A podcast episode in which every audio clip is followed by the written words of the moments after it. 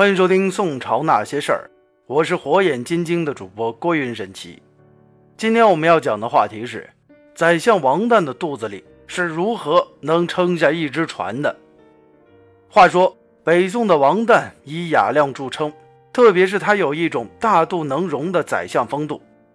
王旦总是对己严，待人宽，时时把别人放在内心最重要的位置，从而为他赢得了人们的尊重与爱戴。而在历史之上，这宰相王旦不仅为我们树立了为官的标杆，更是展现了一种为人的境界。他可谓是职位越高，恕己越严。话说，当着北宋的王旦当上了宰相之后，亲朋好友们都感到很高兴，觉得沾光的机会来了。可是没过多久，他们就发现自己好像真的有点一厢情愿了。在当时，王旦的女婿苏琪。凭真才实学考中了进士，殿试时被放在了进士以外的明经、贤良方正、直言极谏等诸科里，而这将直接影响他未来的实授官职。当时的知枢密院士陈尧叟知道内中的情由，便向真宗皇帝介绍了有关情况。真宗皇帝就问王旦说：“此人如何？”这显然是想给宰相王旦一个机会，只要他说一句话，他的女婿就一定可以飞黄腾达。因为皇帝一定会给王旦这个面子，可是，在女婿苏琪充满期望的目光注视之下，王旦这个老泰山却神色淡然，站在一边默不作声。于是，苏琪只好讪讪而退。他人生之中一个重要的门槛就这样错过了。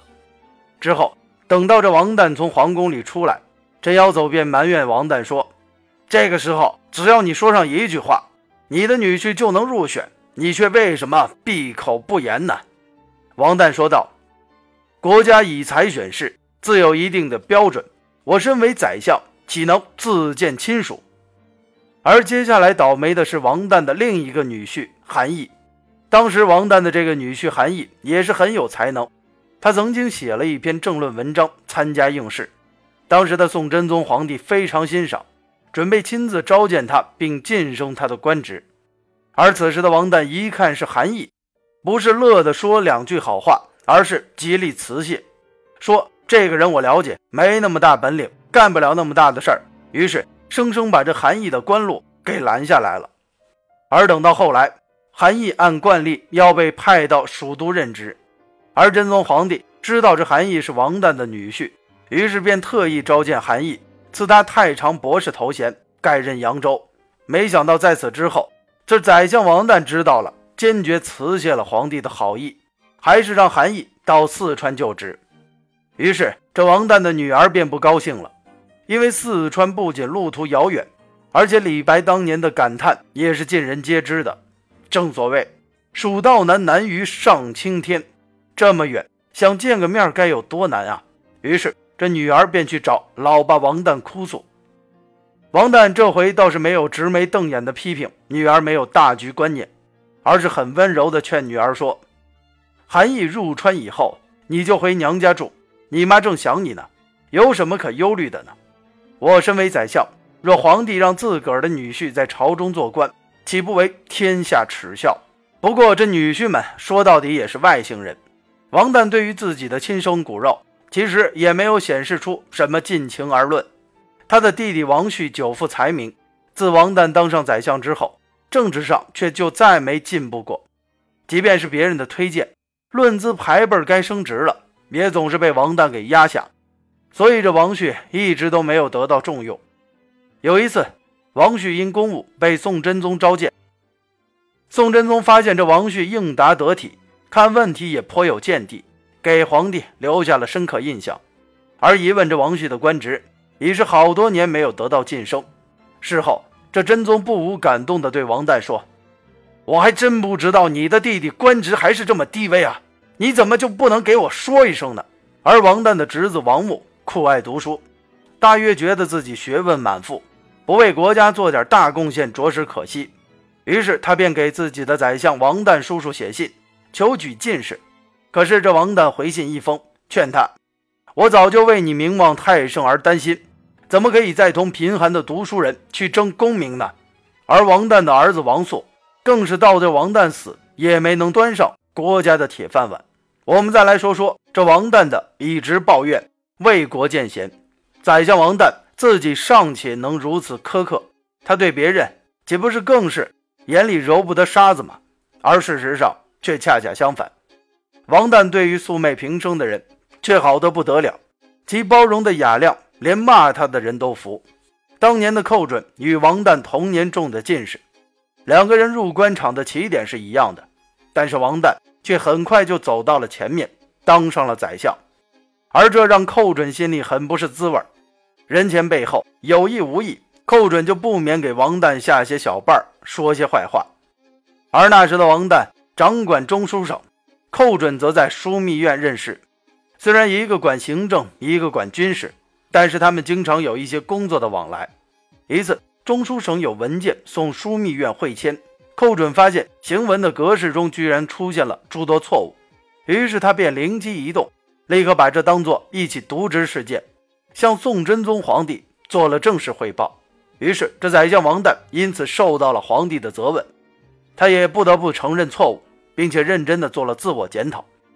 寇准见了此情形，心里瞬间平衡了许多。以后审查起中书省的文件也格外的仔细，一有纰漏就向皇帝汇报，而这宰相王旦也因此没少挨骂。然而这风水轮流转，过了一个月，枢密院有事送往中书省的文件也不合诏令格式。唐使发现之后非常高兴，马上就给宰相王旦送过去了，认为这下可算是逮到纠寇准错误的机会了，也可以上殿参寇准一本，顺便给这寇准一个教训。可是这王旦面对此事却心态平和，只是命送回枢密院更正，并不上奏。而在此之后，这寇准知道之后大为惭愧，他见到王旦，忍不住的感叹说：“童年，你怎么这么大度呢？”而王旦淡定的看了寇准一眼，并没有说一句话。不过过了一阵子，这寇准的旧病复发，跟皇帝商讨事件时，话里话外。再次向王旦开炮，发泄他内心的不满，表达这样的人怎么能让他当宰相呢？而这宰相王旦却像是蒙在鼓里一样，总在皇帝面前说寇准的好话，称赞寇准的才能，以至于皇帝都不忍心了，提醒王旦说：“哎，王旦，你虽然称赞寇准的优点，但是这寇准却每天专门来反映你的缺点啊！”没想到这宰相王旦说。道理本来就是这样。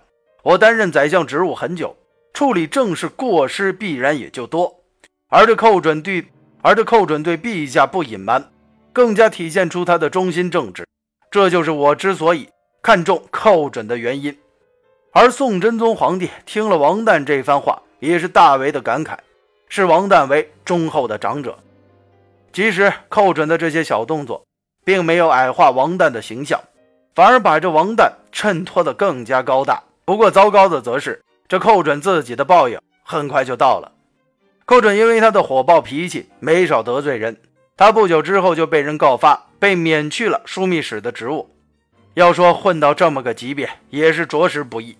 寇准心有不甘，便放下身段，托人私下里找主管人事的王旦，请他帮忙弄个史相的职务，保留个待遇。